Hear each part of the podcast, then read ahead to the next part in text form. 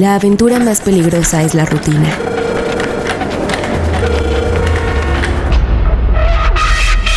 La vida comienza donde termina tu zona de confort. Vida Outdoor, con Edgardo Melgoza, el tiburón.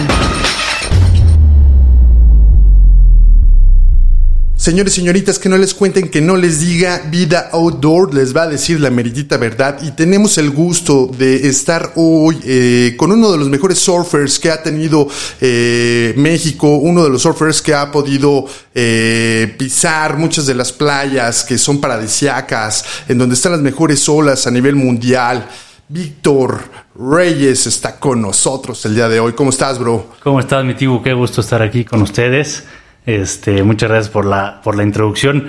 No sé si sea de los mejores surfistas de, México, pero sí de los más apasionados que, pueda haber. Este, y pues bueno, la verdad encantado de, poder hablar de este deporte, y no solamente deporte, sino también una cultura que hay detrás de, todo esto que, es tan apasionante y, y que tiene tanto de qué hablar una cultura que nos apasiona y que te marca el cuerpo. Este, el mío ya está marcado ahí por las quillas. Eh, vi eh, una experiencia muy bonita al tomar ola. ¿Por qué eres surfer? Platícale a la gente. ¿Qué es lo que te apasiona de tomar las olas? Pues mira, el, surf tiene eh, diferentes aspectos que, te hacen regresar a él una y otra vez, ¿no? yo creo que una de las cosas que, principales que tiene el surf es el contacto con la naturaleza. Eh, eso, eso le sumas a la dificultad que tiene el aprender pues eh, a ir bajando tus, tus olitas, como les platicaba hace rato al, equipo que estábamos afuera de, del estudio, eh, ponía el ejemplo de como por ejemplo cuando esquías en, una montaña en nieve, ¿no? Eh, ahí tienes la oportunidad de agarrar un lift, subirte a la montaña y tienes una bajada de 15, 20 minutos para practicar diferentes estilos, maniobras, etcétera el surf es pues muy diferente, ¿no? Primero tomas una clase con algún instructor eh, que te empieza a empujar a las olas, etcétera, pues puedes pasar dos horas este, nadando e intentando llegar al line-up, que es donde rompen las olas, eh, y que de repente te llegue una buena ola y tienes 10 segundos o 12 segundos de práctica, ¿no? Eh, y eso en, en repetidas ocasiones son cuatro o cinco veces durante dos horas no tienes mucha oportunidad de practicar. Entonces es un deporte complicado, en ese sentido la curva de aprendizaje es, es lenta, pero es muy gratificante, ¿no? Cada, cada paso que vas teniendo, eh, al ser tan complicado y tan difícil, te, te, llena bastante, ¿no? Eh, y el contacto con la naturaleza es otra cosa increíble, eh, es algo de lo que me gusta de, de, este deporte porque lo hemos platicado, ¿no, Tibu? Que lo importante que es estar conscientes de nuestro impacto eh, medioambiental. Y este es un tipo de deporte que al estar tan cerca de la naturaleza, eh, terminas teniendo una relación especial con ella y te interesa cuidarla, ¿no? Te vuelves mucho más consciente de tu entorno, te, vuelves mucho más consciente de si están limpias o sucias las playas, de cómo impactas. Entonces, por eso creo que es algo importante de difundir, ¿no? Sería padrísimo que todo el mundo hiciera deportes al aire libre, para que aprendan a, querer mucho más su entorno natural, porque te deja mucho, ¿no? Y, tenemos que corresponderle. Claro, y sol, playa, diversión, buenas olas, pues nos sobran aquí en México. Tenemos unos de los mejores spots a nivel mundial. No sé si lo sepan, pero México tiene también el segundo arrecife más grande del mundo.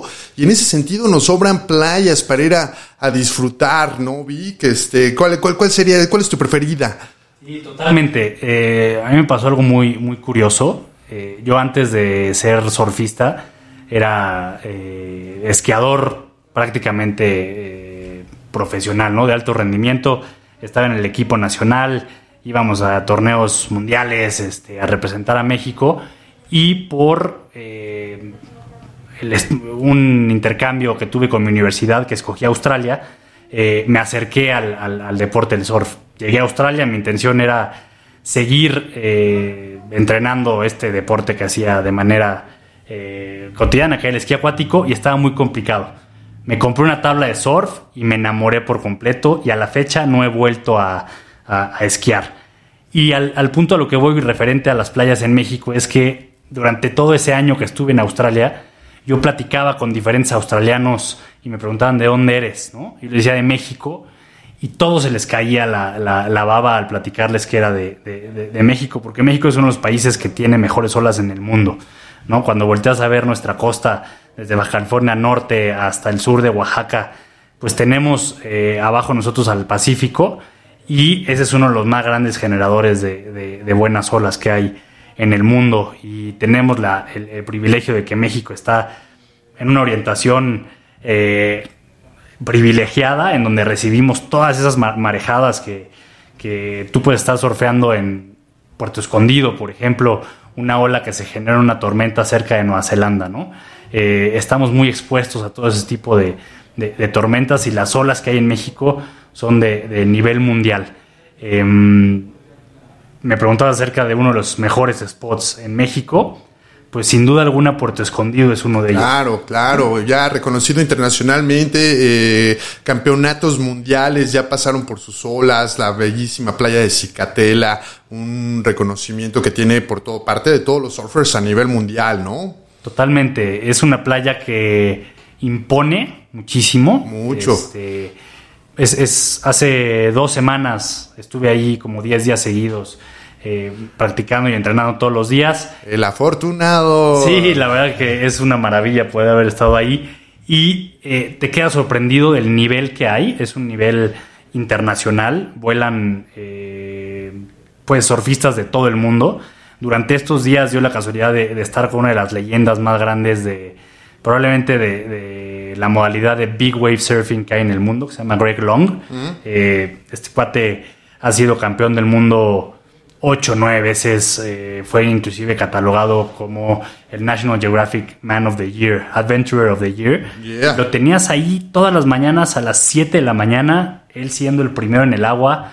Eh, y pues cuando tienes a alguien de ese nivel utilizando ese lugar para practicar y llevar sus este, habilidades al siguiente nivel, pues te das cuenta del nivel de, de ola que es, que es Puerto Escondido, ¿no? Claro, claro, sí, de los mejores surfistas que han eh, eh, del mundo han estado ahí y es por eso que yo creo que el talento nacional cada vez sube su nivel, el poderse foguear, ponerse a codo a codo en el breakpoint con los mejores del mundo es algo que a los locales pues los está subiendo de nivel, ¿no? Ah, por ejemplo, ahí está eh, Coco, que pues también es, aparte de, ser un muy buen surfista local, que es, es una persona que inspira, pues también tiene su escuela y está siempre eh, eh, empujando las nuevas generaciones, educándolos, eh, apoyándolos. Es un muy buen surfista, apoyado por Red Bull. entonces, pues el tener atletas mexicanos ya que estén colocados a, a nivel internacional y que sean de Puerto Escondido, pues nos habla de la calidad de surfistas que tenemos en esta zona, ¿no? Totalmente, totalmente. Y la verdad es que las playas las tenemos, las olas a nivel mundial las tenemos y hace falta ya tener a un surfista mexicano en, el nivel top, ¿no? La verdad es que a veces es un, poco frustrante como definitivamente le falta mucho apoyo de parte del gobierno a, este deporte. Es, es, yo creo que se vienen cosas buenas a raíz de que están incluyendo al surf dentro de los Juegos Olímpicos, ¿no? Ahora en, en Tokio va a ser la primera vez que van a, meter al surf como, como un deporte olímpico y yo creo que eso le va a generar ahí un empuje para que el gobierno mexicano pueda apoyar mucho más este deporte, porque talento mexicano hay, vas a estas playas y los ves todos los días, la calidad de olas que agarran y cómo pues están al tú por tú con cualquier surfista de cualquier lugar del mundo. Entonces sería increíble tener mucho más apoyo del gobierno y empezar a ver a, a mexicanos representándonos en torneos internacionales al, a los mejores niveles del mundo, ¿no? Y, el talento lo tenemos, las horas los tenemos, ahí vamos, ¿no? Sí, falta el apoyo. Hay marcas que han estado interesadas ahí, que han estado apoyando y que lo siguen apoyando. Un claro ejemplo es, por ejemplo, Vans, ¿no? Vans es una marca muy comprometida con el tema de deslizarte. Eh, siempre está apoyando a los nuevos talentos, tanto en skate como en surf pero pues sí, es una marca que, ahí está metida, que no quita el pie del renglón.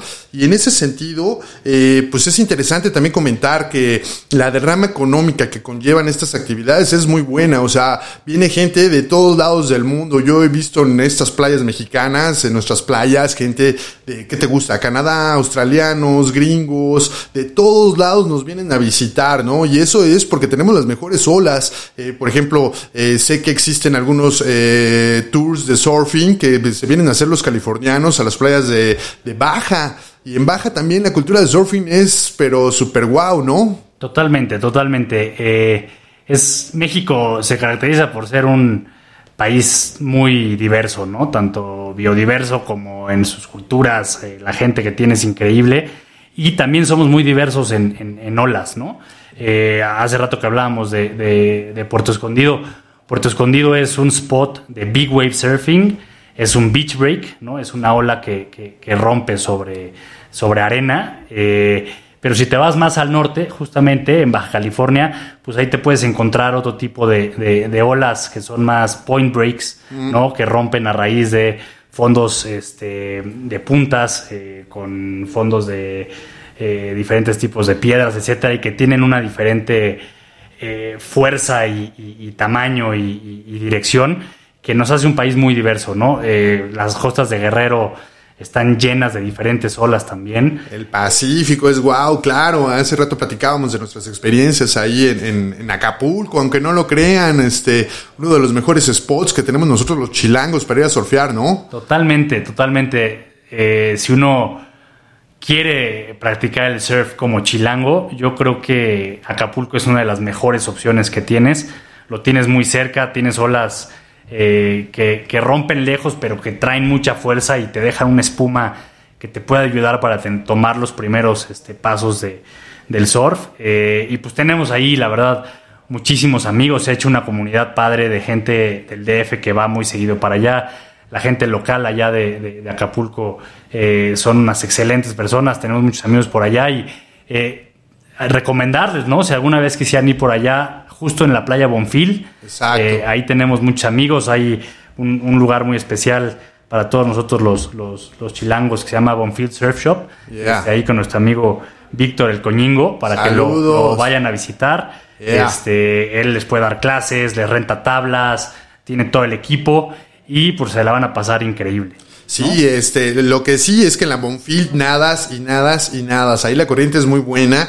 Entras en un lugar y sales, este, en otro totalmente. Pero pues sí, muy buena onda con los locales. Este, no es como en otros lugares que ya sabes, los locales así como que te voltean a ver y dicen así, ¿tú qué haces en mi breakpoint? A ver, hazte un lado. O sea, la verdad es que nos aceptan muy bien. Y en ese sentido, pues sí, recomendarles que hagan eso. Y hablando de recomendaciones, ¿qué le recomendarías a la gente que tiene ganas de surfear, que tiene las ganas de sentir este placer de deslizarte en las olas, de tener eh, miles de metros cúbicos de agua atrás de ti, esa sensación de controlar lo incontrolable, el poder del mar. Eh, ¿Qué le recomendarías? Pues primero que nada que, no tengan miedo, ¿no? Mucha gente puede verlo de una manera muy imponente. El mar es eh, definitivamente muy imponente, pero pues uno va generando una relación muy especial con el mar y es muy importante que tus primeros pasos sí los hagas con alguien que tenga mucha experiencia, ¿no? Que te acerques, por ejemplo, como les comentaba, eh, en este caso, en esta playa local, eh, aquí con, nuestros amigos de Bonfil Surf puede ser una buena opción. Que te pongan un buen instructor, que te den un equipo correcto. Es muy importante escoger la tabla correcta para aprender. Eh, si tú llegas y no estás bien informado o crees que tienes más nivel del que realmente tienes, puedes escoger una tabla demasiado chica para ti y tus primeros pasos van a ser muy frustrantes y probablemente no lo disfrutes de la misma forma y lo dejes y no lo quieras volver a hacer. Entonces es muy importante llegar y agarrar una tabla del tamaño bueno, grande, que te dé flotación y tengas a alguien que te explique muy bien cómo funciona eh, ese spot local. Mm. Cada spot tiene corrientes diferentes, tiene peligros diferentes, etcétera. Entonces es importante que te acerques con alguien local que te pueda platicar de cómo funcionan las cosas ahí, este, y tomar tus primeros pasos de, mano con ellos, ¿no? Eh, es muy importante también, esto me gusta hacer énfasis, respetar muchísimo a la gente local, ¿no? Nosotros Claro, siempre somos visitantes Claro. a las playas de- que son su casa, ¿no? Y ellos muchos están intentando llegar a ser muy buenos, que los patrocine alguna marca eh, y quieren agarrar las, las mejores olas. Entonces nosotros solamente somos visitantes, vamos a compartir con ellos este, estas olas y el respeto a los locales es una de las cosas más importantes que debe tener el surf siempre. Claro, claro. Y en ese sentido, y hablando de escuelas, pues también tenemos muchos spots que ya eh, los lugares eh, se volvieron lugares surfers, tal cual. Ahí está, de ejemplo, Nexpa, San Pancho, eh, Huatulco también. Saludos a la banda de allá de Escualo. Se les estima, se les quiere, ya saben. Tiburones, les mando un fuerte abrazo. Y en ese sentido, eh, México está lleno de olas y cada vez que me meto a, cotorrear con la banda, pues sé que hay nuevos spots y todo el mundo es así como que tengo la ola perfecta y corre no sé cuántos metros y es larguísima y, miles de cosas así, ¿no, Vic? Totalmente. Eh, es una de las partes que, que son más eh, interesantes de- del surf, o por, lo que probablemente mucha gente se apasiona, es que tiene una parte de, exploración, ¿no? Tú puedes ir y un día llegas a un spot que no está funcionando y pues bueno, agarras tu coche y exploras unos tantos kilómetros hacia arriba o hacia abajo y te encuentras con un spot que no conocías y es como la satisfacción de haber encontrado una ola eh, en algún lugar este, que no tenías ni siquiera idea de que, de que- de que existía, más aparte la satisfacción de meterte al mar y de estar eh, en ese entorno natural tan, tan increíble, muchas veces convivir inclusive con diferentes tipos de, de animales. Este, México está lleno de tortugas, ahí en el line-up te toca ver delfines, ballenas, eh, Inclusive a veces también te toca ver uno que otro tiburón que están en su entorno natural, ¿no? Sí. Este, pero que pues bueno, son la verdad, se acercan, se van la mayoría de las veces y no hay ningún tema, ¿no? Sí, cazones también por ahí. Yo tuve una experiencia muy bonita ahí en Bonfil con un amigo. Este, los dos estábamos surfeando. La corriente es muy fuerte, te hace que te separes mucho. Y, y de repente nos salen de unos tiburones. No sé si eran cazones o qué era. Tampoco me quedé a investigar, pero le empiezo a gritar a mi amigo: ¡Tiburón! ¡Tiburón! Y como yo le digo tiburón a todo el mundo, pues sí, volteaba sí, y me decía: ¿Qué quieres? ¿Qué quieres? Entonces, pues sí, hasta que vio que agarré y dije, bye, voy para la playa, como que le cayó el 20, ¿no? De que, pues sí, estás en contacto con mucha, eh, eh, eh, muchas especies marinas y eso es formidable porque la verdad sí te, te, te deja enamorado y la verdad es que la primera ola nunca se olvida, ¿no, Vic? Sí, no, digo, yo me acuerdo bien, mi, mi primera ola fue en una playita ahí cerca de Puerto Escondido que se llama Carrizalillo, es una ola eh, muy noble, eh, me acuerdo muy bien y, y definitivamente, este, pues bueno, se le queda a uno eh, en, en- en- en la mente. También quería, quería comentar una de las cosas más eh, increíbles que tiene también el, el- el surf en México es el clima, ¿no? Somos muy privilegiados porque tenemos un clima súper caluroso y esto no lo tienen en muchas playas como en California o en Australia. Claro. La mayor cantidad del año tienes que utilizar un wetsuit para poderte meter a surfear, ¿no? Aquí México dicen que es como board short paradise, ¿no? Sí, claro. Y eso es algo espectacular, la sí, verdad. sí, y surfear aquí en México es, como tú lo dices, es así fantástico. A mí de las mejores olas, la verdad, me han, que, que me han tocado siempre han sido cuando está lloviendo. Me encanta el tener esas dos temperaturas del agua, el cómo el mar se vuelve como un tapete y el movimiento cambia. Y es formidable en ese sentido. Me ha tocado estar en San Francisco, en Santa Cruz, que es así, donde la cuna de la cuna. Y dices, no, pues qué afortunados somos, ¿no? O sea, si te metes, si no traes un wetsuit de menos de 3 milímetros, y sufres. Totalmente. sales con los dedos morados, además del- de lo frío que es el agua. Y pues también allá hay un chorro de tiburones, ¿no? Correcto, correcto. ¿Tú, tú, tú qué haces cuando ves un tiburón en el agua? Mira, yo mis primeros años de, de surf, este, o, o prácticamente más bien mi primer año de surf fue en Australia. Eh, y yo, yo estuve estudiando ahí en Australia y mientras estudiaba te dan con la visa de estudiante la posibilidad de trabajar. Y allá son muy, eh, muy profesionales en todo lo que hacen y tienen escuelas de surf eh, muy bien puestas en las que, pues bueno, yo me enlisté para ser instructor de surf durante ese año, me aceptaron ahí como instructor y te daban un curso de primeros auxilios, te tenías que volver salvavidas, este, tenías que estar muy bien preparado y dentro de los cursos que te daban, te daban un curso pues de qué hacer, ¿no? En caso de, de- de estar cerca de, de un tiburón. Au- Australia es una de las pues lugares de Australia es muy grande eh, y prácticamente en todas sus costas tienen tiburones muy grandes, ¿no? También cámaras. Y tiene exactamente, tienen cámaras, tienen eh, una sistemas de vigilancia muy impresionantes, ¿no? Tienen de, Drones. desde drones hasta helicópteros mismos, Sí. están sobrevolando las playas. Y a mí me tocaba dar clases en Bondi Beach, Wow. que es una eh, playa con muchísima gente. Eh, es la playa más cercana a Sydney, que es una ciudad enorme, este, llena de vida. Y pues obviamente con tanta gente que va a esa playa, la seguridad es muy impresionante. Está lleno de salvavidas, helicópteros, etcétera. Y ahí tienen una alarma de tiburones, ¿no? Tienen una red, es como una bahía. Ajá. Tienen una red ahí que hace un confinamiento de toda la bahía. No es totalmente excluyente, los animales siguen entrando y saliendo. A veces son un poco controversiales porque esas redes matan ciertamente eh, vida marina, Claro. eh, que se queda atorada ahí tristemente. Eh, pero pues bueno, de repente me tocó muchísimas veces, digamos, 10, 15 veces de estar dando clases de surf y de repente suena la alarma de tiburón, ¿no? Eh, y nos hacen salirnos a todos de la playa en ese momento. Y es curioso cómo hay surfistas mega apasionados que en ese momento dicen, ¿sabes qué? Esta es mi oportunidad de meterme a surfear olas sin gente.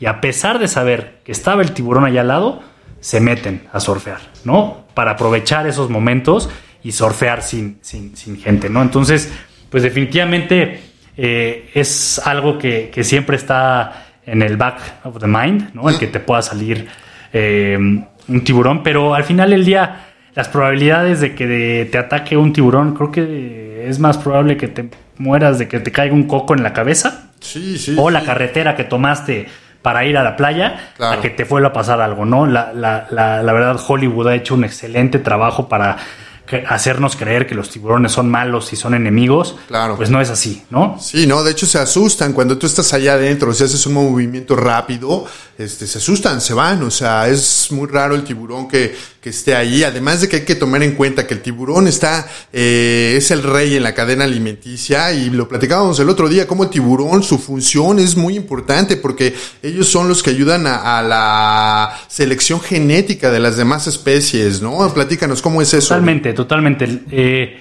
hay, gracias a, a- Dios, últimamente, eh, mucho por las redes sociales, por las imágenes tan impactantes que, que son el ver un tiburón en, el, mar, en su hábitat, pues como que se ha generado muchísimo más contenido alrededor de ellos y más conciencia. Eh, y pues bueno, la realidad es que los verdaderos depredadores hacia los tiburones somos nosotros, ¿no? Si nosotros volteamos a ver las estadísticas, que no la tengo aquí a la mano, pero anualmente eh, están en los cientos de miles de tiburones eh, eh, los que el ser humano mata.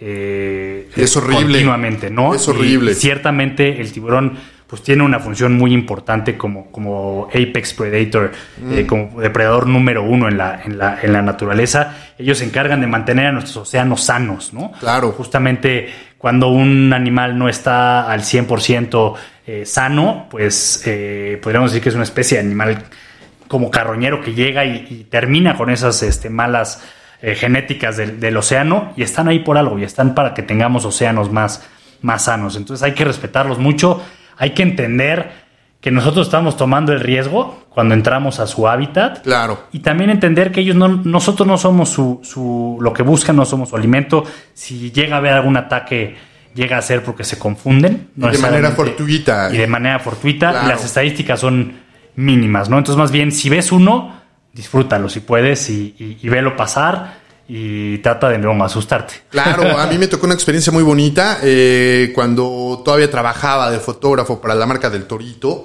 eh, Rojo y nos trajeron uno de los mejores instructores de kitesurfing de Hawái.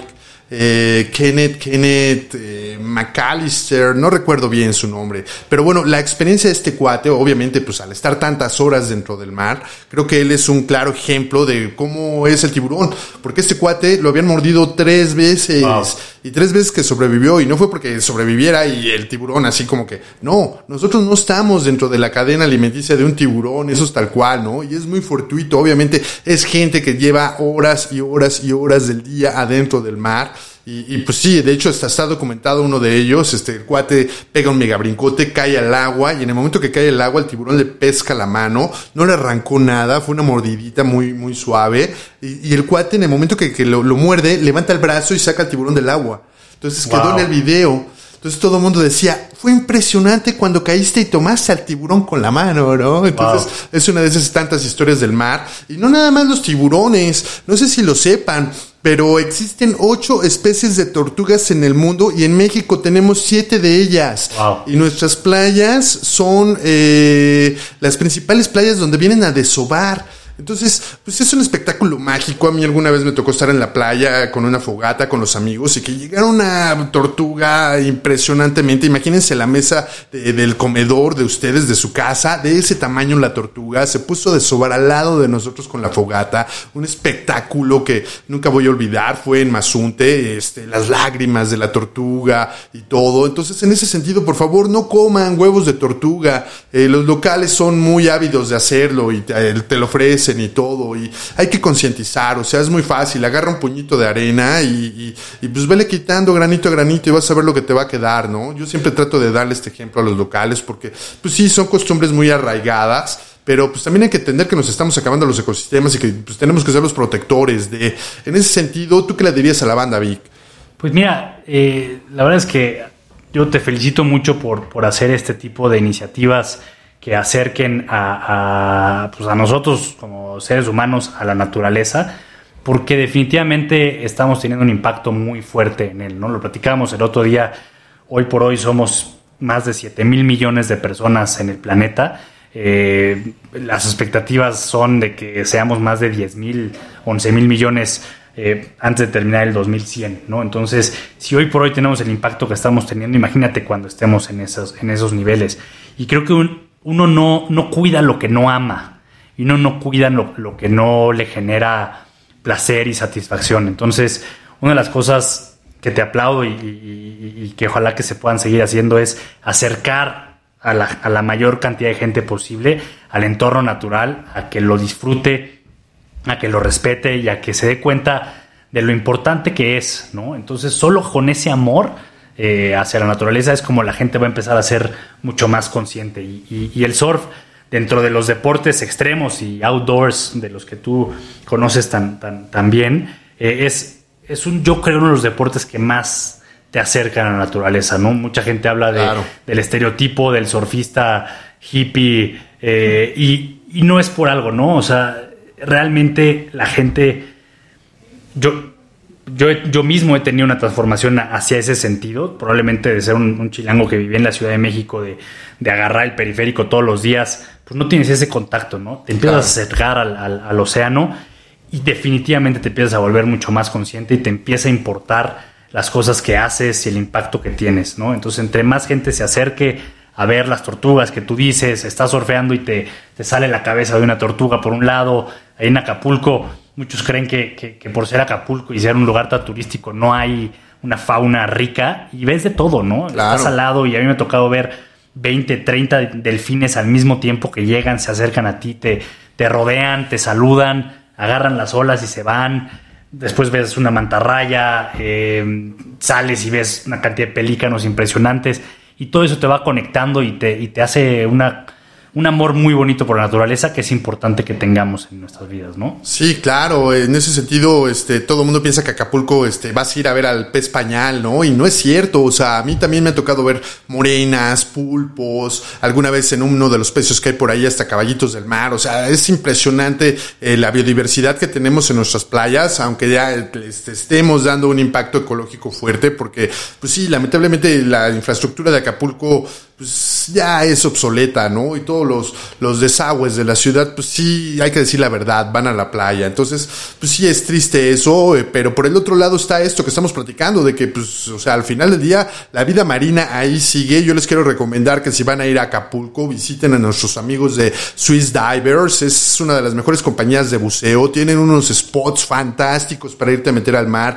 Tienen cursos, este, para todo tipo de nivel. Y en ese sentido, pues no necesitas así como que hacer el mega, mega buzo para llegar y disfrutar un fin de semana con ellos. Ellos tienen todo el equipo, te preparan, te capacitan, puedes tomar los cursos, tienen toda la infraestructura necesaria en botes y demás. Entonces, pues no pierden la oportunidad. La verdad es que todas las playas mexicanas tienen un encanto, hay un porqué. Y el surfing es una de las actividades que, pues, es, tiene muchas bondades, porque a donde vayas va a haber olas. Sí, no todas las olas se pueden surfear, estoy de acuerdo, pero seguramente si le preguntas a los locales, o sea, vas a ver que vas a encontrar algún surfer con quien puedas hacer muy buena dinámica y vas a ver que estas actividades hacen amigos que a lo largo del tiempo se vuelven familia, ¿no, Vic? Totalmente. Eh, no, hay mejor conocimiento que el de las personas locales, este, que tienen la oportunidad de estar ahí viendo los movimientos del mar todos los días, se, se dedican a esto. Entonces, si tú llegas a un spot, lo mejor que puedes hacer es acercarte, hacerte amigo de la, de la gente local, el respeto que comentaba hace rato.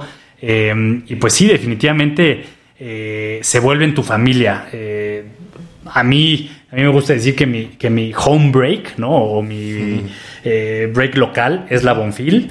Este, tengo muchísimos amigos este, locales que, que también me ayudan a tener una, a veces, visión también diversa, ¿no? No, te quedas solamente con la gente a veces de la Ciudad de México. Es súper interesante ver la cultura de la gente local en todos los diferentes lugares a los que, a los que puedes surfear. Y eso es algo riquísimo y, súper bonito, la verdad, del surf. Tanto en México como te puedes ir a... Me ha tocado estar en Indonesia, ¿no? Por ejemplo, y el acercamiento con las, con las personas locales es increíble ver su cultura. Eh, por lo general el surf está en lugares lejanos en donde también eh, son comunidades bastante, eh, me gustaría decir, a veces pobres en términos materiales, pero muy ricas en términos este, culturales, ¿no? Entonces, poder tener ese contacto con diferentes tipos de culturas, tanto en México como en el mundo, es algo que, te da el surf y, pues es muy, se lo recomiendo muchísimo, te, enriquece mucho. Claro, y en ese sentido eh, hay un un, embajador mexicano que cruzó fronteras, que se hizo muy famoso por la marca de Nike y que no todo el mundo lo sabe, pero porque eh, involucró el tema del surf en su deporte. Estoy hablando de Jorge Campos, el Brody. Él viene de estas playas y no sé si recuerdan lo, lo, folclórico y colorido de sus uniformes y pues eran inspirados exactamente en esto, en la moda surfer, ¿no? Este, entonces pues ahí se ve como un poco de la cultura del surfing ha, ha estado involucrada en otro tipo de actividades y cómo la gente local pues vive y respira el surfing. O sea, tú no vas a llegar a la playa y nunca vas a ver a alguien en, su traje de baño así espido, ¿no? O sea, todo el mundo, hasta el niño más chiquito, trae sus bermudas Quicksilver o aspira a ser un buen surfer. Eh, los niños los ves jugando en las olas desde chiquitos con el boogie board. Eh, y es muy bonito esto, ¿no? La verdad que sí, ¿no? Eh, por ejemplo, está el ejemplo del de, el campeón actual brasileño eh, o, muchos de los top eh, surfeadores ahorita en el, en el, mundo son brasileños y muchos de ellos vienen de situaciones muy adversas, ¿no? Eh, vienen de las favelas brasileñas y el surf se, se convirtió en, en, su manera de, como en muchos casos sucede con el deporte, en la manera de dejar los vicios, de dejar el alcohol, de dejar las drogas a un lado, es casi el crimen, para meterse a una, a una disciplina. Y pues eso se alcanza a ver, ¿no? También en, lugares como, como Acapulco, en donde de repente te podrías meter a lugares donde está complicada la cosa, hay poca economía, hay algún tipo de criminalidades y drogas, y ves a todos estos chavitos que desde chicos están en el mar, enamorados del deporte, y pues es una gran manera de generar valores a, a las comunidades locales. Y pues en ese sentido, yo creo que el gobierno tiene una responsabilidad muy grande para apoyar mucho más este tipo de deportes que, pueden hacer de, comunidades este, mucho más sanas ¿no? y mucho más ricas. Sí, lo acabas de decir, la, la, palabra clave, este, crean comunidades. Eh, por ejemplo, a, mí algo que me gusta mucho de Puerto Escondido es pues toda la vibra que se vive en las noches, de que vas ahí al tubo, que es el bar ahí local y pues estás con todo mundo, ¿no? Los vistes en la mañana y, y todo mundo es, bueno, me echo una chela porque mañana a las 6, 7, o sea, quiero ser el primero tomando las olas antes de que lleguen los demás demás. Y, pues de repente llegas y hay, ¿cuántos te gusta? 20, 30 surfers adentro ya este, eh, peleando por la ola, esperando el set. El set es, bueno, pues ese ciclo de olas que, que vienen y siempre te quedas esperando la mejor. Hay gente muy atascada y que le pega a todas, ¿no? Y desde la primera ola, este, y la corren hasta el fondo. No es de que digas, ay, aquí ya me tiro para regresar. No, le dan hasta que llega a la playa, ¿no vi? Totalmente, totalmente. Eh, es curioso porque hay veces que la gente no entiende por qué el surf se tiene que hacer en las mañanas. Tú ahorita lo comentabas. Y al final del día, cuando, cuando tú te conviertes ya en un surfista y que estás en busca de las mejores olas y de los mejores spots, te tienes que ver, que volver un poco entre oceanógrafo y, meteorólogo, ¿no? Tienes que entender muy bien cómo funcionan las mareas, tienes que entender muy bien cómo funcionan los vientos, por qué sopla el viento de sur a norte en las mañanas o, más bien de este a oeste y en las tardes cambia esa dirección del viento. Todo ese estudio que vas haciendo eh, para poder entender las condiciones perfectas y poder maximizar pues digamos, tu rush, ¿no? En ese momento, o tu experiencia, ah. te hacen estudiar mucho eh, el entorno natural, ¿no? Em, te despiertas temprano, te despiertas al amanecer para llegar y que no haya nadie en la playa y poder, la verdad, agarrar las olas sin que nadie te las esté peleando. Claro. ¿no? El, el factor, el crowd factor que le llamamos, siempre es muy importante. Uno siempre está buscando alejarse, la verdad, de la gente. Claro. Este y cuando estás en un lugares donde, donde hay mucha gente, es muy importante entender bien eh, pues las cortesías y la ética que hay detrás del, surf. Hay, hay, toda una serie de eh, reglas ya prácticamente sí escritas quién es el que tiene la preferencia de la ola, cuándo la puedes agarrar, cuándo no la puedes agarrar. Y es muy importante que la gente se informe de eso, porque si no, una sesión de surf se puede volver estresante eh, puedes tener inclusive discusiones con alguien si por simple ignorancia eh, no estás respetando las reglas, ¿no? Entonces eso también es algo que me gustaría como empujar mucho, siempre hay que leer y entender las reglas y también entender que, pues sí, los locales tienen preferencia por ser su spot, tú estás de visita y aparte están todas estas reglas escritas que hay que entender muy bien para hacer de los lugares pues más divertidos para todos, ¿no? Sí, y además que el surf es un deporte que comparado con muchos es relativamente barato. O sea, necesitas una tabla de surf, tus shorts, eh, cera para tu tabla, para que no, no te resbales. Y, en cuanto a dinero, pues depende a dónde vayas. O sea, no es lo mismo ir a surfear a Acapulco que ir a surfear a Indonesia, ¿no? Totalmente, Ese viaje, ¿qué tal? Pues sí, eh, ese, ha sido uno de los viajes más, más increíbles que he tenido la oportunidad de hacer en el, en el surf. Nos juntamos ahí varios surfistas de, la Ciudad de México que aunque, aunque parezca broma, a veces uno llega diciendo que, es de la Ciudad de México y pues no te creen, ¿no? Este, y como que te están viendo así como expectante, ya que te ven agarrar una ola relativamente bien, me dicen, bueno, pues este chilango sí, sí puede agarrar sus olitas. Nos juntamos varios chilangos y nos fuimos a Indonesia eh, a la isla de Sumatra. Eh, tiene una localización también privilegiada, tiene todo el océano Índico eh, debajo de, él, hacia el sur, y pues recibe todas las tormentas, todas las olas que se generan de tormentas en el hemisferio sur, ¿no? Entonces, pues tuvimos la oportunidad de hacer ese viaje, agarramos un barquito como en charter, este, y pues teníamos a un capitán que era experto en olas, ¿no? Y tenía ahí sus eh, mapas y nos llevaba de un lugar a otro. El cuate ya se había estudiado de dónde venían las olas, de dónde vienen los vientos. Y nos llevaba todos los días, amanecíamos en un spot diferente. Y es un lugar donde prácticamente no hay nada, ¿no? Están unos islotes, arrecife, eh, prácticamente eh, animales, ¿no? Podrás tener ahí uno que otro changuito y, estás tú con tus amigos surfeando una experiencia única, la verdad, y surfeando una especie de ola que no tenemos mucho en México, que es eh, pues un break que rompe sobre arrecife, que te da una de las eh, tipos de olas más perfectas que pueda haber en el, en el surf, porque es mucho más predecible, la ola siempre rompe en el mismo lugar, pero también si te caes, pues este, la factura que te cobran es más, es más grande, ¿no? Porque eh, prácticamente chocas en contra de concreto eh, y es bastante filoso el, concreto filoso, ¿no? El arrecife y queda todo cortado, ¿no? Entonces el surf siempre tiene sus niveles, tiene sus recompensas, pero también tomas una mala decisión y como en todos los deportes extremos, pues te la cobran caro. Sí, puede ser muy caro. La verdad es que eh, eh, no es un deporte que, que vaya, tenga sus, sus contras como en todo, ¿no? La verdad es que pues sí hay historias de grandes surfers a nivel internacional que han muerto en olas super internacionales, así como en Hawái, Maui, Waikiki, este, ya hablando de, de, cosas eh, diferentes. Y en estas playas, este, a mí la que yo siempre he querido ir a ver es la ola de Nazaré, que está en Portugal. La temporada es entre noviembre y enero, este, se juntan los mejores surfers. Y además de que es una ola realmente impresionante, son entre 80 a 100 pies de altura, o sea, búsquenlo en el internet. La verdad es algo espectacular el show que, que ahí pasa.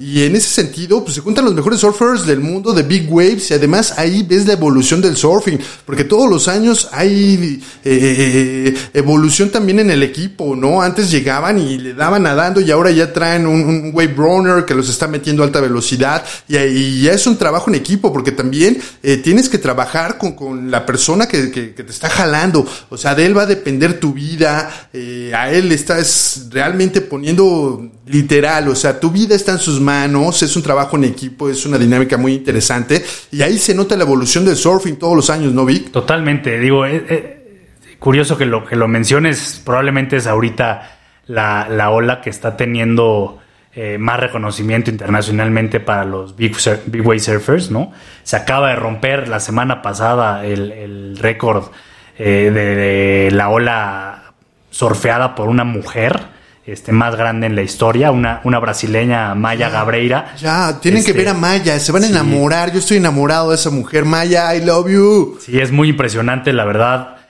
De repente, una de las playas más impactantes en las que yo he estado eh, es Puerto Escondido, ¿no? Que también es un big wave eh, spot. Y te estoy hablando de, yo no soy un big wave surfer ni mucho menos. Y cuando se ponen altas las olas, se ponen para mi nivel estoy hablando de 10 pies probablemente, la verdad el respeto que te, te, hace sentir el mar, la fuerza con la que rompe, es, es, de quitarte el sueño. De verdad, al día siguiente sabes que viene una marejada fuerte, te estás preparando con tu equipo y pues hay, hay veces que cuesta trabajo poder dormir, ¿no? Entonces no me puedo ni imaginar la, la, sensación que puede tener alguien como estos big wave surfers, de, en este ejemplo Maya, por ejemplo, este, que, acaban de romper el récord, se necesita mucha valentía. Lo que hacen es totalmente admirable. Y sí, el, ese tipo de surf ha tenido eh, mucha evolución desde que se utiliza el towing, ¿no? que, es, que se hace con, con, con los wave runners. Hay otro tipo de, de de Wave Surfing, que es un poco más natural, que es el, el, el, paddling, que tú solito le nadas. Prácticamente son dos deportes diferentes. Em, y pues bueno, son, son, son muy respetados, son gente de otro nivel. El entrenamiento que tienen es muy es muy divertido ver cómo entrenan, ¿no? Tú los has visto con las fuera piedras. Fuera de lo normal, fuera de lo normal, sí, lo de las piedras, o sea, lo que agarran es, se sumergen, agarran piedras, agarran aire y aguantar lo más que puedas y cada vez te vas metiendo más al adentro del mar eh, y van corriendo abajo del agua con la piedra para que no, no, la, vaya, la piedra es para cargar peso, hacer ejercicio y sobre todo para que no te lleve para arriba eh, la, la, flotabilidad que tenemos. Y no sé si lo entendieron, yo, yo no pienso en pies y en yardas, o sea, pero las olas de Nazaret son de aproximadamente 30 pies, o sea, 30 pies, no, perdón, 100 pies. Sí, 30 metros. Son 30 metros de altura, amigos, o sea, 30 metros de altura, échale, es un edificio como de cuántos pisos, cuatro más o menos. No, eh, muchos, digo, calcula que cada, cada, piso debe tener tres metros y medio. Ajá. Este, entonces estás hablando de unos nueve pisos, ¿no? Échale, échale. Es, muchísimo, ¿no? Y la cantidad de litros que, tiene eh, esa, esa ola detrás. Hace poco estaba viendo una de las este, toneladas de los videos de Maya en este rompimiento de, de récord mundial hicieron un video muy especial de, un, audio, ¿no? Ah. El rompimiento de la ola suena como si fuera un trueno, ¿no? De esos que te estás en una tormenta y te truenan al lado.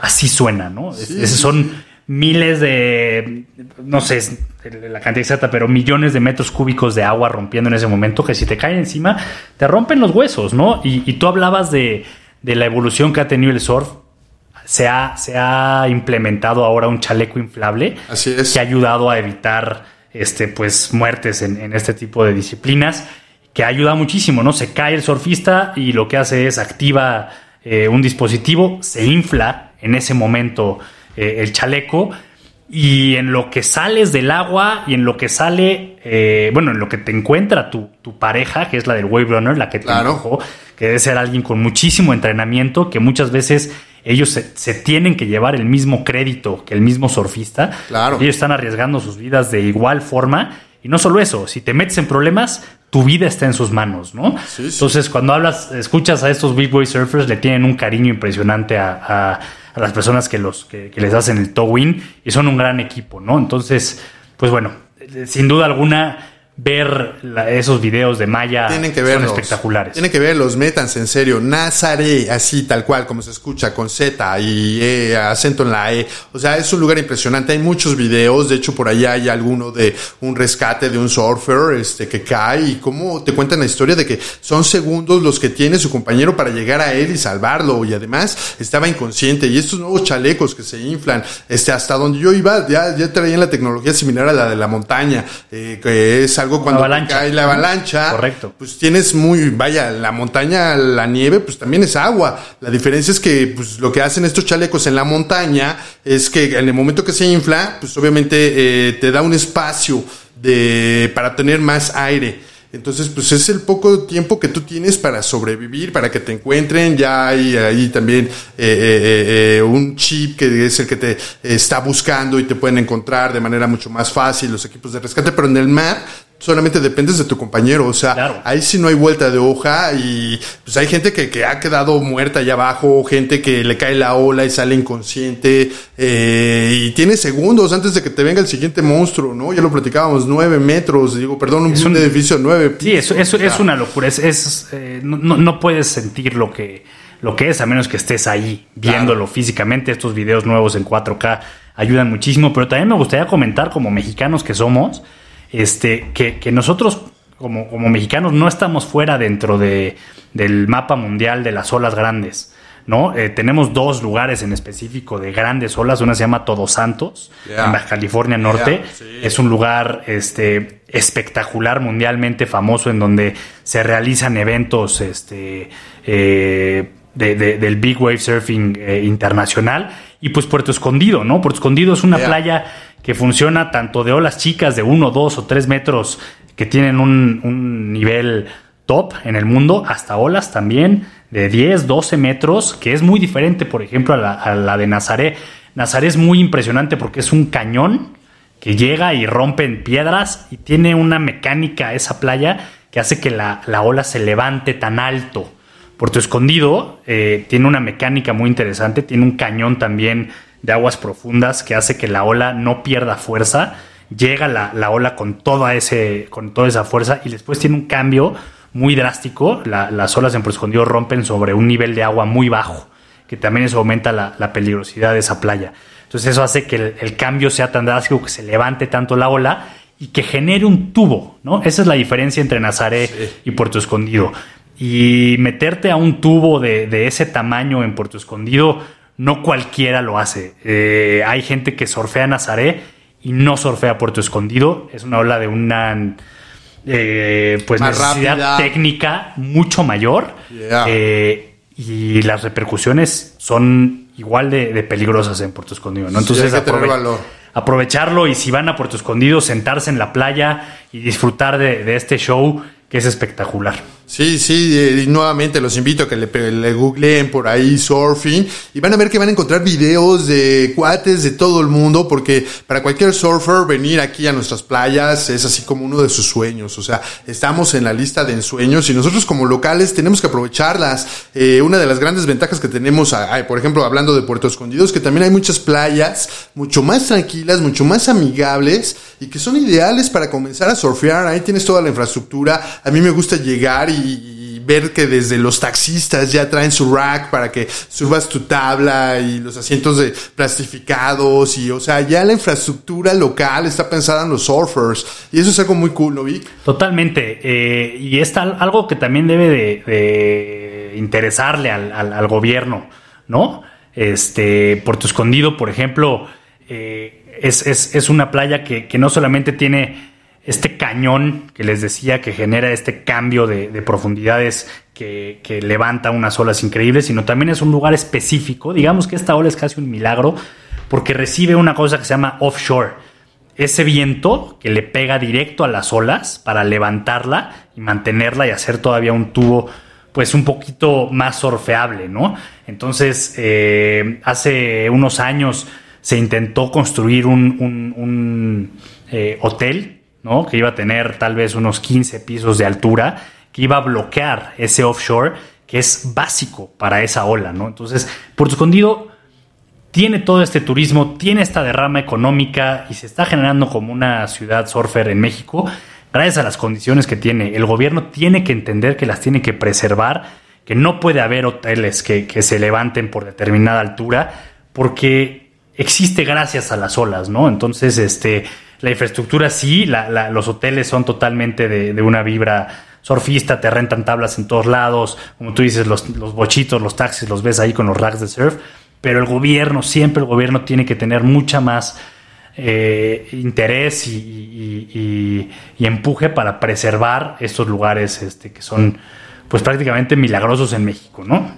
Claro, y en ese sentido, pues sí, este, invitarlos, amigos, no se pierdan la oportunidad, la verdad, de meterse al mar, este, no necesitas surfear, yo en lo personal, pues digo, sí, me gusta deslizar, sí, puedo, pero la, la verdad es que también le tengo mucho respeto al mar, ya he tenido mis buenas experiencias de estar allá abajo revolcado con la cara de, en la arena, y yo la verdad, en lo personal, siempre le llego despacito, igual que a todos los deportes, a ver, vamos empezando despacito, y yo siempre como me meto al mar, es primero con el, el boogie board, o sea, es esta tablita cortita, este, es mucho más fácil de manipular, eh, lo que te acostumbras a la remada, nuevamente tus músculos hacen esa memoria de cómo hacer los movimientos, de acostumbrarte a la marejada, de saber eh, cómo funciona la playa, eh, dónde entras, dónde sales, porque todas las playas así funcionan, o sea, hay un lado donde entra el agua, otro donde sale, y además traes aletas, entonces yo en lo personal, a mí díganme como me quieran decir, pero le entro suavecito, y ya que me siento bien dentro del mar, ahora sí, pásenme la tabla, ¿no? Puede ser un longboard o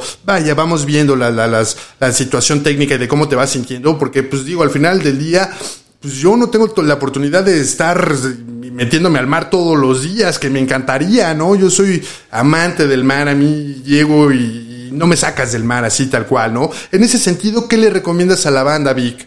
Sí, mira, hay, hay, un dicho muy, muy común en el surf que dicen que el mejor surfista es el que más se divierte. ¿No? Este, entonces, yo creo que la, recomendación es eh, entrar a la, zona de olas que corresponden con tu nivel, no querer entrar a, olas que no están todavía dentro de tu nivel, porque te vas a afectar a ti mismo, es probable que te puedas lastimar y también vas a afectar a los demás. Siempre hay olas y breaks para beginners. Entrar con el equipo correcto, entrar con un instructor correcto, y, así te vas a poder divertir más. Creo que la finalidad del surf es maximizar eh, eh, la experiencia y la diversión que tienes en el, en el, en el mar. Eh, y pues bueno, este, si tienes todas estas capacidades de, juntar todo eso, el, el, buen equipo, el buen instructor y una buena playa, pues disfrútalo, ¿no? Y estoy, estoy seguro que lo, lo, vas a querer regresar a hacer muy pronto. Sí, claro, y en ese sentido, pues también hay muchos lugares, no nada más en México. O uno de los lugares que a mí me encanta, que yo ya sé que tú también fuiste, fueron esas playas de Jaco. El Limón, eh, Costa Rica, todo un paraíso para surfear. Saludos allá a la banda, Rubén, este, Román, eh, Mario, eh, les mando un abrazo a, a, toda la banda surfer de allá. Este, ¿y qué te pareció surfear allá? Sí, pues la verdad es que una de las cosas que, más me gustan del surf es que pues hay demasiadas oportunidades para conocer lugares nuevos en, el mundo, ¿no? Desde Sudamérica, Centroamérica, México, Australia, Asia.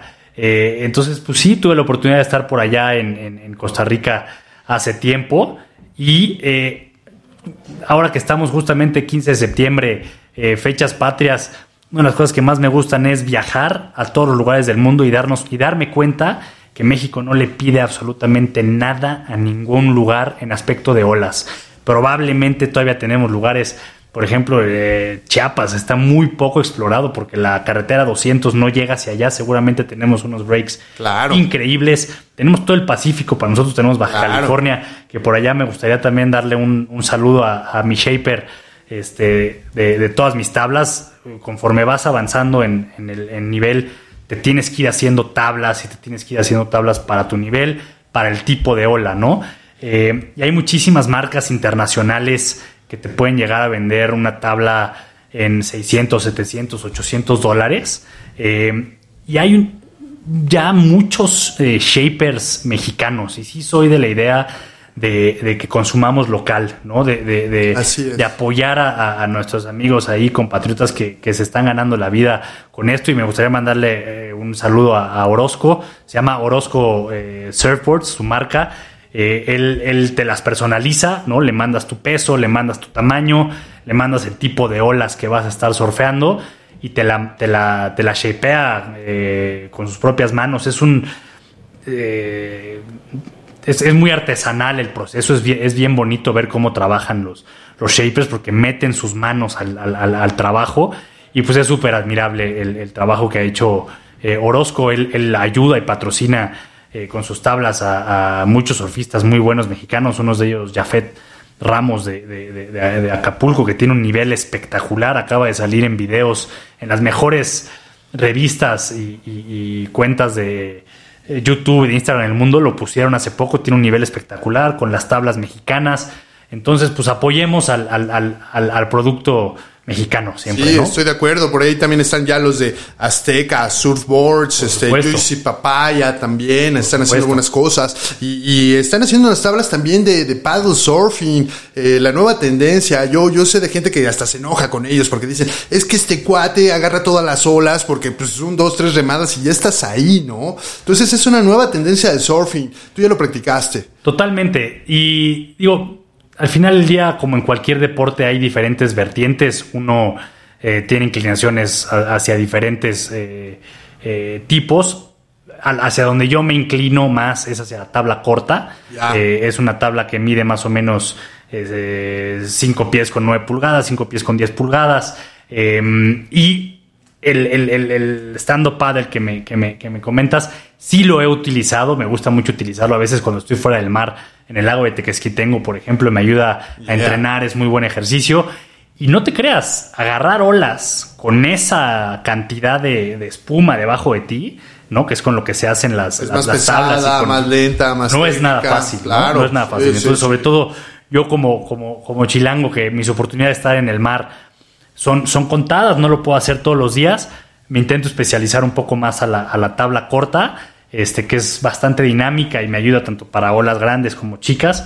Y eso es lo que yo más disfruto en lo personal. Claro, más dinámica, más rápida, más técnica también. O sea, no cualquiera se para en una tabla corta o es totalmente diferente.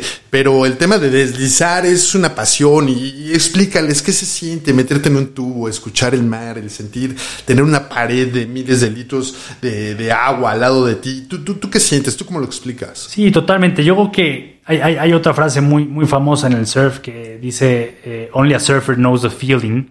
Este, solamente un surfista te podría, o ni siquiera te puedo explicar muy bien ¿no? Este, hay otro documental que lo documento, digo que lo recomiendo muchísimo, que es del ex campeón del mundo, que se llama Kissed by God.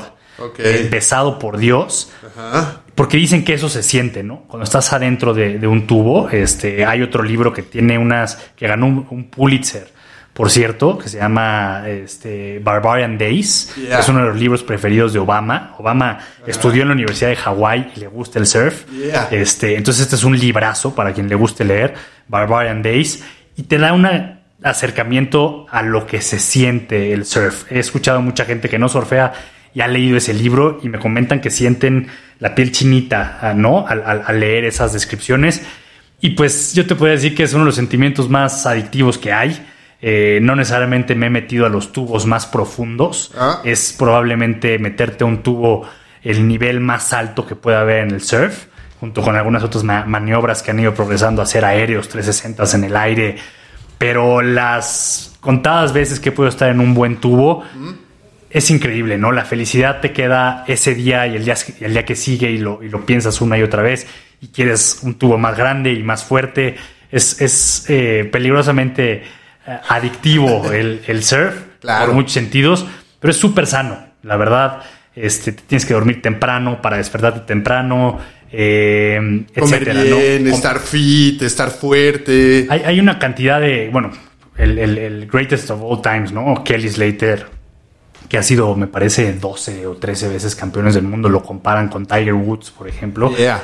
Tú ves, eh, y tiene un estilo de vida bien, bien integral, ¿no? Bien holístico. sencillo. Sencillo, digo, el cuate es todo un empresario ahora, la verdad. Ha puesto este, su propia marca de ropa, es un cuate súper inteligente, tiene un lugar que se llama Surf Ranch, en donde ya están evolucionando ahora también a las, a las este, albercas de olas este, artificiales. Es una tendencia increíble que está haciendo. Él, tiene probablemente la mejor alberca de, olas que hay hoy por hoy en el mundo. Vamos. Pero tiene, vamos, eh, creo que cuesta un dineral, cuesta como un lift o más caro de, las montañas. Este cuate tiene unos, este, una manera de alimentarse. Eh, creo que no toma alcohol. Este, cuida muchísimo el comer comida orgánica, comer granos, comer superfoods. Es muy físico el surf, ¿no? Puedes estar 3, 4 horas surfeando, probablemente quemes 1500 calorías en una buena sesión de surf.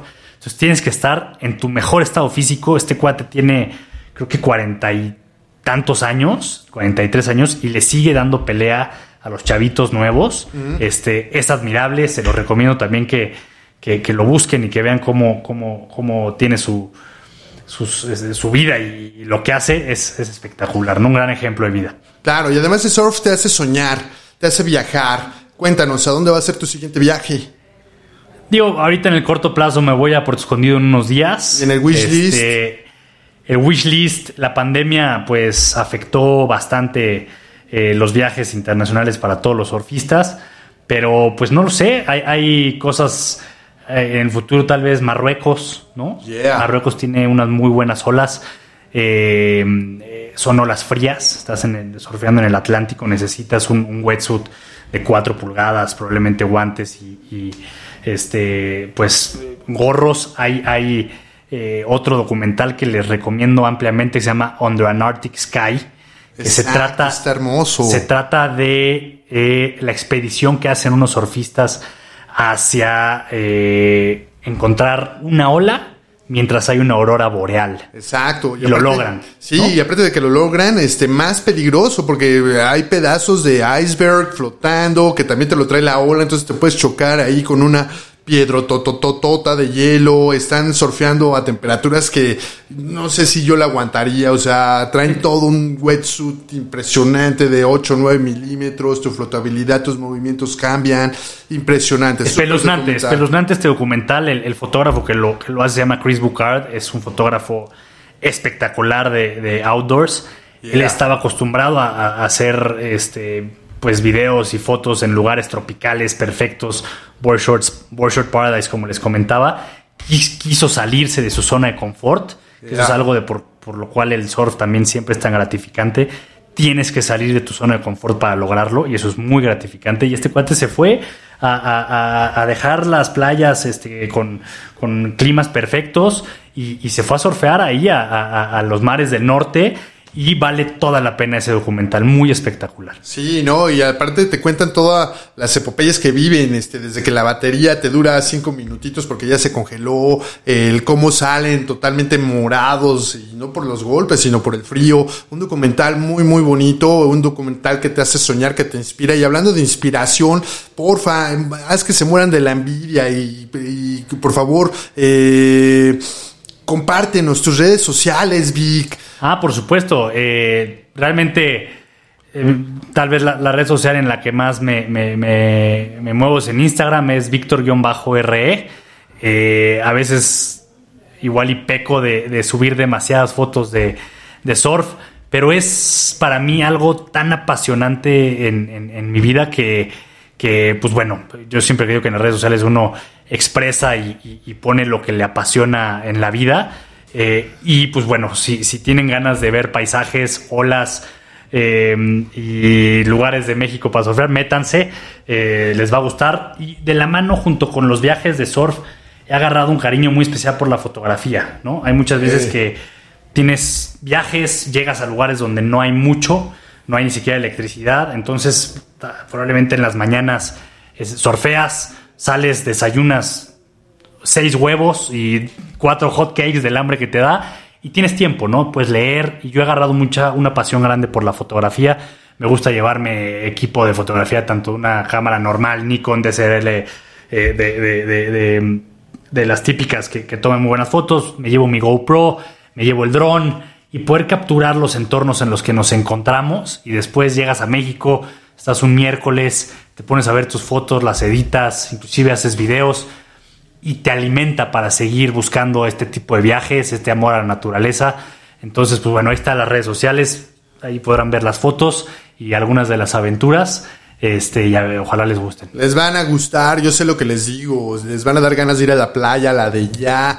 Y, bueno, el Big te toma unas fotografías espectaculares y algo que no está comentando, porque sé que, que si no, llegando a la casa, de doña Fernanda se va a enojar, pero pues es que las playas también están llenas de bikinis, hay muy buena onda, eh, la gente que normalmente se junta, pues es gente que, que es bonita, así tal cual, o sea, yo lo definiría de esa manera, ¿no? Es gente cool, con buen espíritu, con buen ánimo muy fraternal, gente muy fit, que le gusta estar en buen estado físico, el disfrutar de la naturaleza, de el respetar el entorno ecológico. Entonces tiene muchas virtudes el surfing y nosotros, recuerden, lo tenemos en nuestros pies, el mejor país del mundo, amigos. Las mejores olas del mundo quizás están con nosotros. Entonces, no pierdan la oportunidad, en verdad, de deslizar una ola. Es una sensación increíble, es una sensación que nunca vas a olvidar y vas a ver que con el paso de los años van a ser de esas historias que le vas a contar a la familia, a los amigos, a los nietos, porque es o sea, indescriptible tal cual la sensación que te da estar en el mar, ¿no, Vic?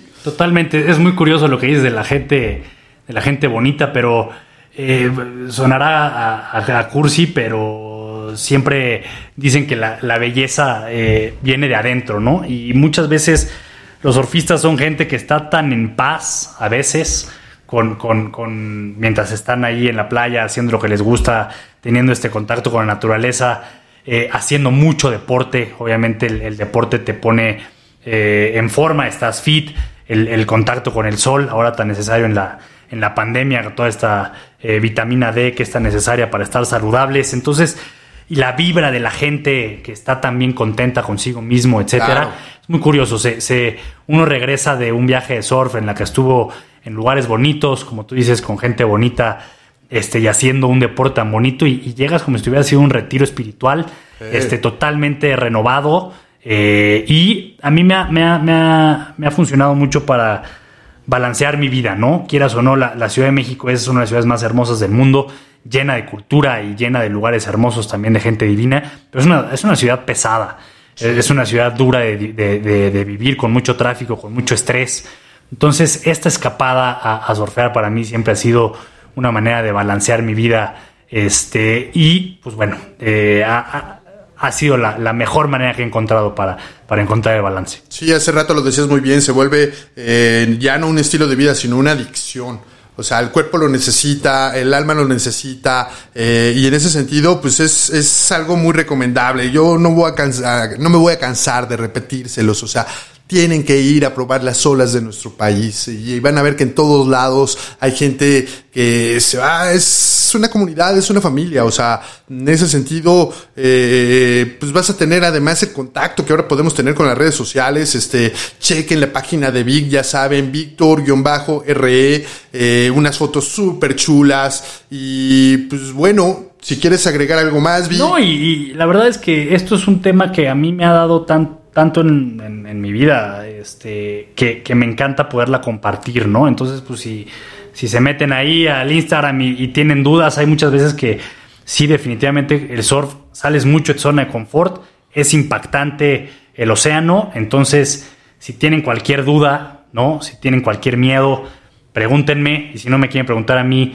pregúntenle a alguien más. Alguna vez algún surfista muy bueno en Australia me, me, me, platicaba que para quitarte el miedo lo que tienes que hacer es hablar las cosas, hablarlo con el de al lado, ¿no? Entonces, si se quieren acercar y preguntarme cualquier cosa, pues yo soy el más encantado de, así como vine el día de hoy a tu, a tu programa, que está maravilloso y te, te, felicito muchísimo, de poder hablar del tema para compartirlo, ¿no? Share the love un poquito, este, sobre algo que definitivamente creo que es muy bueno para, para, la vida de las personas. Claro, y que no es excluyente. Eh, también hablando de videos y de todo, por ahí hay una historia muy bonita de una chica que pierde su brazo. Bueno. Este, y, y cómo regresa a surfear, cómo este, su tabla se decúa para ella, este, claro ejemplo de, de Maya Gabeira, este, que es embajadora del surfing eh, femenil a nivel mundial, una latinoamericana que ha puesto eh, y ponderado las actividades de surfing en el tema femenil. O sea, aquí no hay discriminación, esto es para todos, ¿no? Totalmente, y ahorita que tocabas el tema, sí, también recomendar una vez más otro documental, se llama Unstoppable,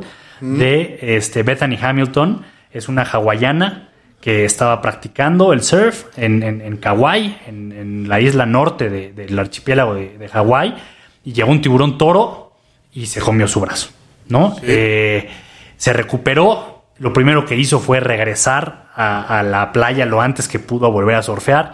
Este, y a la fecha es embajadora del deporte, siguió compitiendo, tiene un nivel impresionante y es una historia muy inspiradora. De acordarme del, del documental se me pone la piel chinita, aunque no sea surfista, Velo, vale muchísimo la pena. Unstoppable de Bethany Hamilton, está en Netflix. Sí, bellísima ella. La verdad es que son de esas lecciones de vida que todos deberíamos de tomar y más en este momento que estamos teniendo la pandemia. Vic, ¿algo más que quieras agregar? Pues nada, eh, empujarte a que sigas haciendo esto, que se genere mucho amor a la naturaleza, mucho amor al océano. Este, lo necesitamos, definitivamente. Necesitamos todos ser más sensibles con nuestro entorno natural eh, porque si no, eh, pues bueno, es muy cierto, ¿no? El tema de el calentamiento global, la pérdida de biodiversidad en estos últimos años con las emisiones de carbono es, es verdaderamente deprimente. Si yo creo que más allá de la satisfacción personal que uno tiene con el surf, lo que más podemos dejar es amor a la naturaleza y que la cuidemos, ¿no? Claro, vamos a seguir a rueda de ti, vamos a seguir siguiendo esa estela eh, que dejas al surfear. Y pues esperemos tenerte pronto por aquí, que nos platiques todo ese nuevo proyecto que estás ahí desarrollando en Puerto Escondido, eh, con toda la bandita surfer de por allá. Eh, hay cosas muy interesantes que, que, les vamos a estar platicando. Eh, yo soy Edgardo Melgoza, esto es Vida Outdoor y les quiero recordar que tenemos en nuestros pies el país más bello del mundo. Las mejores olas nos están esperando y lo único que tenemos que hacer es proponérnoslo y saltar del sillón. Ánimo, vamos para allá. Venga. Un placer que con ustedes. Muchas gracias. Y cualquier cosa, no lo olviden. Visiten también el canal de Vida Outdoor en YouTube. Ahí tenemos muy buenos contenidos de las últimas experiencias. Aunque ustedes no lo crean, nadé con sirenas. ¡Au! Chéquenlo por ahí. Bye. Síguenos en Instagram, Facebook y YouTube. Encuéntranos como Vida Outdoor y únete a nuestra comunidad. Vida Outdoor con Edgardo Melgoza el Tiburón.